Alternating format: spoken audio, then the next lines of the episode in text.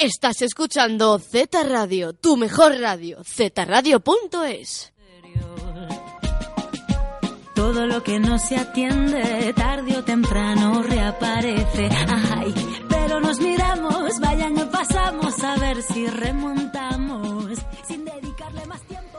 Muy buenos días y bienvenidos a un nuevo programa en Z Radio. Estamos en el invitado de hoy con don Óscar Puente, alcalde de Valladolid y antiguo alumno del Instituto Zorrilla. Como locutores estamos Juan Blanco, Jorge Sánchez, Héctor Bruña, Aarón eh, Jiménez, Patricia Pastor y como técnicos Alicia Quevedo, David Barrios, Hugo Sanz y Álvaro Román. Comencemos. A ti, mi compañero, que me tienes la mano, que es tu corazón bondad. Me estudias con curiosidad, me miras con respeto y besas con cariño cada parte de mi cuerpo. ¿Había radio en su época de estudiante en el Instituto Zorrilla? No. ¿Y si hubiera habido, le habría gustado ser como locutor o pre- habría preferido ser técnico? Mm, Yo creo que soy más de hablar. Me hubiera gustado ser locutor, yo creo. Seguro. ¿Qué profesores recuerda con más cariño? Uf, ha pasado tanto tiempo. María Antonia Iglesias, recuerdo. Eh, Doña Teodora. Eh, Matías. Eh, bueno, recuerdo, si me pusiera ahora a pensar, seguramente me saldrían más nombres, ¿no? Y en general les recuerdo a todos con cariño. No tengo un mal recuerdo de- del instituto. ¿Ya se les ponía antes motes a los profesores? ¿Recuerda alguno? Siempre se les ha puesto motes a los profesores. No a todos, de hecho yo creo que a una minoría, ¿no? Pero, uf, pues ahora eh, no recuerdo. La verdad es que, fíjate, pasa el tiempo y, y te acuer- me, me acuerdo más de los del colegio, de, de el Fosas, eh, eh, pero, pero no, de- del, del instituto no me acuerdo de los, de los motes. ¿Y qué recuerdos le traen volver a este gran instituto? Pues buenos, me- me- me- además no es difícil que, que surjan los recuerdos porque el instituto no ha cambiado gran cosa. Eh, Por ejemplo, este espacio que, en el que estamos ahora no existía, ni la biblioteca, porque era un patio abierto, sin, sin techo, pero el resto del inmueble está muy parecido. El suelo es el, el mismo, los azulejos de, de las paredes, las puertas son las mismas, hasta la pintura yo creo es la misma. Y yo y he podido ver algún aula y sí que hay algún aula que estaba, por ejemplo, en grada que, que ahora no está. Yo recuerdo que en mi época había algún aula arriba que tenía gradas de madera, que eran como escaños. Eh, pero eso parece que ha desaparecido, ¿no? Por lo demás está, está muy, muy, muy parecido. Muy, no, es, no es difícil tener recuerdos de aquella época. ¿Y cómo cree usted que los vallisoletanos se benefician del pluralismo político que hay en el ayuntamiento gracias al artículo 1 del título preliminar de la Constitución? Ostras, vaya salto que hemos dado, ¿eh? Del Instituto Zorrilla al pluralismo político. ¿Cómo se benefician del pluralismo político? Yo creo que el pluralismo político, sobre todo, para lo que sirve es para que el, que el ciudadano encuentre eh, un partido de entre la oferta política que hay que se ajuste más a sus eh, a sus ide- a sus ideas, a sus creencias, a sus opciones, ¿no? Esa es la parte positiva. Eh, la parte negativa es que hace las cosas un poco más complicadas ¿eh? a la hora de, de- de gobernar, etcétera. Pero es lo que los ciudadanos han querido y por tanto es lo que tenemos que, que gestionar.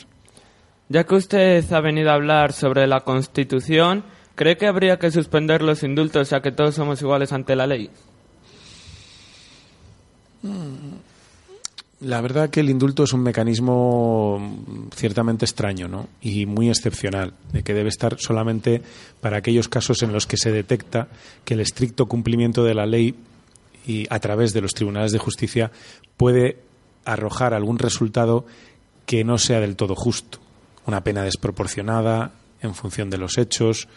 Pero yo soy más partidario de las reformas legales que de los indultos. Si hay una conducta que no se quiere mm, condenar, que no se quiere penar, lo que hay que hacer es cambiar la ley, porque el indulto siempre deja un margen a la arbitrariedad que no es bueno. Vaya si vivimos todo lo que aprendimos. No le dedicaré más tiempo, pues el mundo está lleno de mujeres y hombres buenos. Así que le canto a los. ¿Cómo ve usted el crecimiento de la cultura en Valladolid? Bueno, Valladolid en en el- en el aspecto cultural es una ciudad verdaderamente excepcional. Eh, Valladolid, fijaos, es una ciudad que tiene seis teatros abiertos en este momento. Por poneros un ejemplo de una ciudad muy próxima, no tan grande, pero con un volumen de población importante, León León no tiene ni un solo teatro abierto. Seis teatros Valladolid que ofrecen teatro eh, de, de clásico, teatro de vanguardia, ofrecen lírica. Eh, y eso es una, una muestra ¿no? de, cómo está la cultura en Valladolid. Eh, Valladolid es una ciudad que vive la cultura eh, de manera muy, muy intensa, que tiene su festival de teatro, su festival de cine, que vive muchísimos acontecimientos musicales a lo largo del año, que tiene cultura en la calle. En fin, yo, yo creo que, que estamos en ese aspecto en una, en, en una posición privilegiada y es una de las cosas que más me enorgullece de, de, de- de ser vallisoletano, ¿no? El, el tener una ciudad tan, tan volcada y que tanto respira cultura por los cuatro costados. ¿Y cree que Valladolid es una ciudad infravalorada por el resto de España y a nivel internacional? Sin duda lo es. Pero los primeros que infravaloramos Va- Valladolid somos los vallisoletanos y las vallisoletanas. Yo creo que de eso algo está cambiando. Y, y mira, si hay una de las cosas que me siento orgulloso de estos tres años y pico de alcalde, es que algo estamos contribuyendo a que, por un lado, cambiemos nuestra concepción de nosotros mismos y de, nuestra ciudad y que a partir de ahí lo hagan los de fuera. ¿no? Vender eh, las bondades de Valladolid fuera hacer que Valladolid se posicione en el mapa y, y hacer que reciba eh, y que sea recibida con la importancia que ha jugado Valladolid en nuestra historia. El otro día aquí hubo una cumbre internacional con dos gobiernos, el de España y Portugal. La foto de familia se hizo aquí bien cerquita, al lado del instituto, delante de la fachada de San Pablo. Y, claro, este- fijaos en el entorno que estáis estudiando. En el, en el Palacio de Pimentel, en el, edificio que hoy es la sede de la Diputación Provincial, nació Felipe II, que fue el primer rey de España y Portugal. España y Portugal compartieron rey durante una parte de su historia. Pero es que enfrente, en el Palacio Real, en lo que coloquialmente llamamos capitanía, pero que es el Palacio Real, se ubicó la sede de, de la jefatura del Estado español eh, durante algunos años. Ahí gobernó Felipe III, que fue otro de los reyes comunes entre España y Portugal, y nació Felipe IV, que fue el último rey que compartimos, España y Portugal. Por tanto, fijaos la importancia tan enorme de una ciudad en la que, como he dicho, nació Felipe II, en la que murió Cristóbal Colón, en la que vivió Cervantes y escribió una parte importante de su obra y se conserva su casa, que hay en otros sitios en donde se la han inventado, ¿no? Fijaos la importancia que ha tenido y el peso que ha tenido Valladolid en la historia de, España y del mundo, ¿no?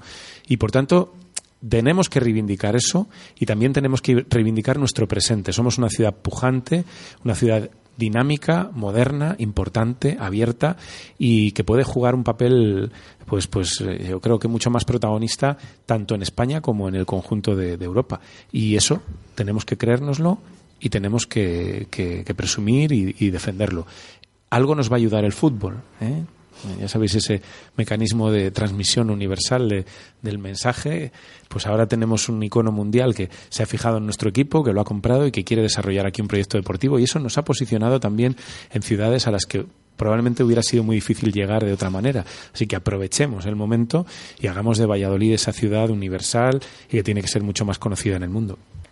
Y como coordinador del programa de deportes de Z Radio y sabiendo que usted es un seguidor de los equipos de Valladolid, ¿en qué medida piensa que los resultados positivos o negativos que puedan obtener nuestros equipos repercuten a Valladolid como ciudad? Pues en- repercuten indudablemente. No es lo mismo tener un equipo de fútbol en segunda división, como estábamos el año pasado, y con una expectativa pues bastante, bastante complicada, a tenerlo en primera y encima mm, con una dirección renovada y con un proyecto deportivo y económico por delante como tiene el Valladolid. No es lo mismo tener al- a los dos equipos de balonmano, al aula cultural y al Atlético Valladolid en segunda división, femenino y masculino, a tenerlos en primera no es lo mismo tener eh, no tener eh, deportes minoritarios como puede ser el hockey y, y que, estén teniendo el éxito tan, tan importante que está teniendo el hockey patines en Valladolid.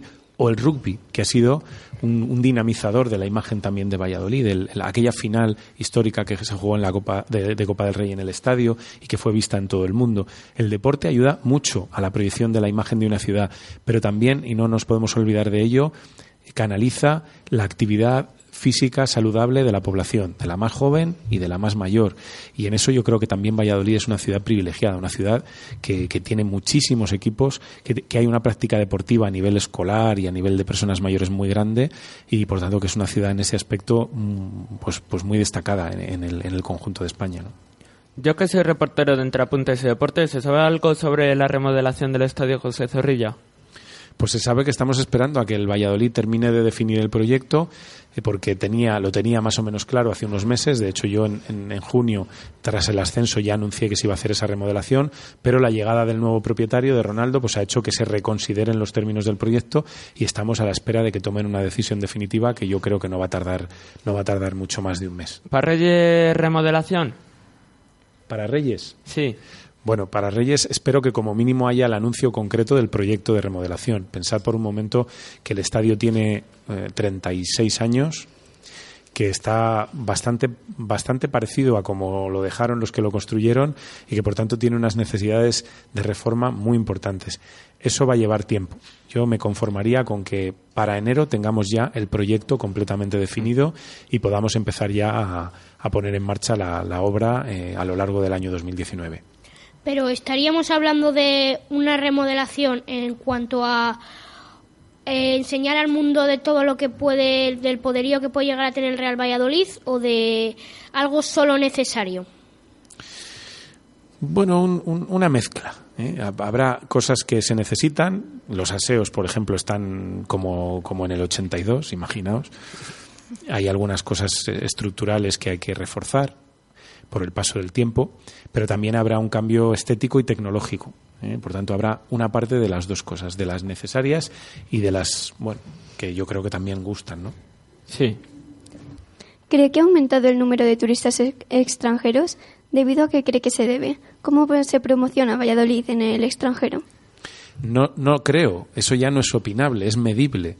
Valladolid es la ciudad que más ha crecido en turismo en los tres últimos años en España, porcentualmente hablando. ¿eh? Y, y, de lejos la que más ha crecido en turismo internacional. Hemos estado creciendo hasta el año pasado a un ritmo del 20% anual. ¿A qué se debe? Ojalá tuviéramos una, una, una respuesta, ¿no? Porque eso probablemente nos daría una pista de por dónde tenemos que seguir insistiendo. Como no la tenemos, vamos a seguir recurriendo a las fórmulas que hemos empleado estos últimos años. Cultura, gastronomía, patrimonio. Esas deben ser las, las, áreas en las que trabajemos. Hay un ámbito en el que hemos empezado a trabajar a partir del año 2016, que es en el tema de la, del, vino, del enoturismo, y es algo que, realmente yo creo que nos está dando una buena parte de las cifras que están llegando a, Valladolid. Por tanto, hay que trabajar en, ese turi turismo de calidad en torno al vino, en torno a la cultura, en torno al patrimonio y de eventos también, que es el que es el que estamos eh, de alguna manera potenciando desde el Ayuntamiento de Valladolid. ¿Qué resultados se obtiene en Valladolid de la iniciativa de los presupuestos participativos? Pues es una iniciativa muy interesante. Me alegro que, os haya llegado y que la tengáis, la tengáis presente.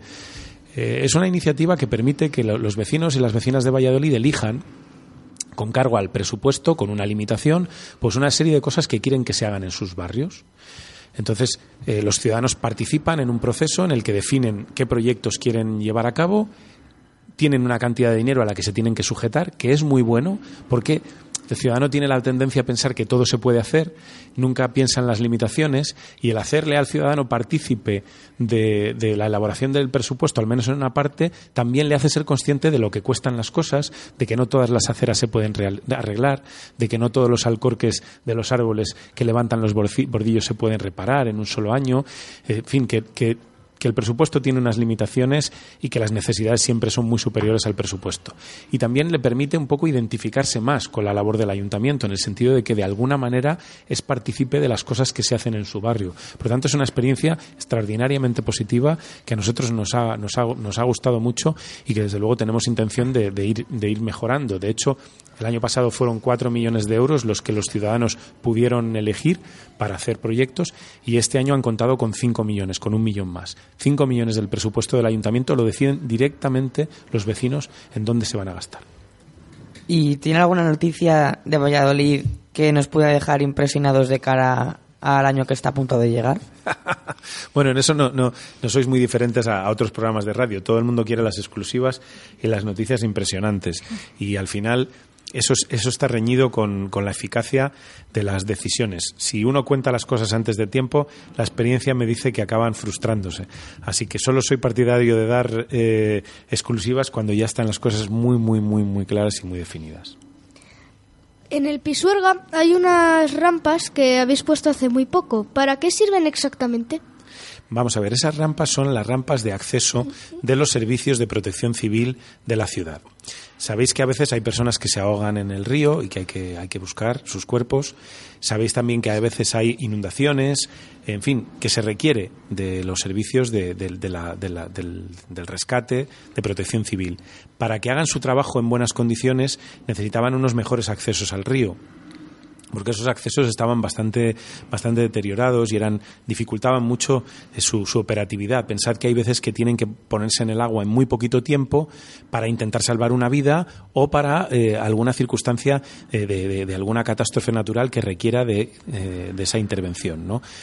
Por eso era necesario que hiciéramos unas rampas que les permitieran entrar y salir del agua con la mayor, mayor velocidad posible y, por tanto, mejorar su operatividad. Son cosas que no venden mucho, es decir, que venden mucho más pues hacer un polideportivo, arreglar una acera, pero que son muy importantes y me alegro que, que hayáis, que os hayáis fijado en ellas.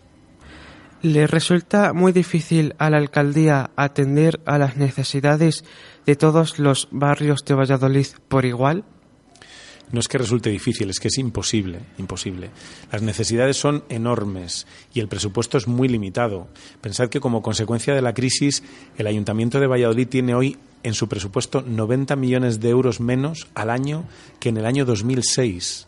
90 millones. Yo sé que hablaros en pesetas no sirve de mucho porque sois la generación del euro, pero eso los mayores lo pueden entender bien. 90 millones son 15.000 millones de pesetas. ¿Se da para hacer Fijaos lo- aceras? Para hacer algo en las aceras, para hacer, hacen falta muchos recursos para unas necesidades que son cada vez mayores. También es bueno, y en eso estamos ahora, que repasemos y repensemos nuestro modelo de ciudad. Cuando hacemos una ciudad muy grande, cuando la expandimos, nos olvidamos a veces de que eso implica un mayor coste en la prestación de los servicios. Es decir, hace falta más policía, porque un policía tiene que recorrer más espacio al ser la ciudad más grande, hace falta más servicios de limpieza, hace falta más autobuses. Por eso, nuestra idea ahora no es ya eh, gastar más, sino intentar ahorrar más. De, de- de manera que hagamos una ciudad un poco más compacta, que rehabilitemos las casas que tenemos en lugar de construir casas nuevas en barrios nuevos, que las rehabilitemos. Porque si rehabilitamos un edificio que ya existe, es, mucho más fácil que pongamos un autobús en la puerta que si, si hacemos un, edificio nuevo a 5 kilómetros de la Plaza Mayor. Ahí va a ser muy complicado dar servicios. Por eso pasa que hay barrios en nuestra ciudad, pues como puede ser Pinar de Jalón, como puede ser Arroyo Berrocal, o como puede ser la Oberuela, que por su configuración y la distancia que tienen del- del- de la trama urbana que ya existe, prestarles servicios es muy difícil. Si quieren un autobús cada media hora, pues es, muy difícil, es muy costoso. El alumbrado público es mucho más costoso. Por eso tenemos que intentar repensar la ciudad e ir a, un modelo de ciudad más compacta, menos expandida en, el territorio. Paseo por La Habana y un café frente al malecón. Comienzan los recuerdos, las espinas a aflorar en mi interior. Bueno, pues esto ha sido todo por hoy. Eh, muchas gracias por venir a Z Radio. Siempre está invitado por si quiere venir otro día. Muy bien, yo encantado. Muchas Y- gracias a vosotros. Pues nada, nos vemos hasta la próxima. Adiós. Adiós. Adiós, adiós. Adiós. Así que le canto a los valientes que llevan por bandera la verdad. Estás escuchando Z Radio, tu mejor radio, zradio.es.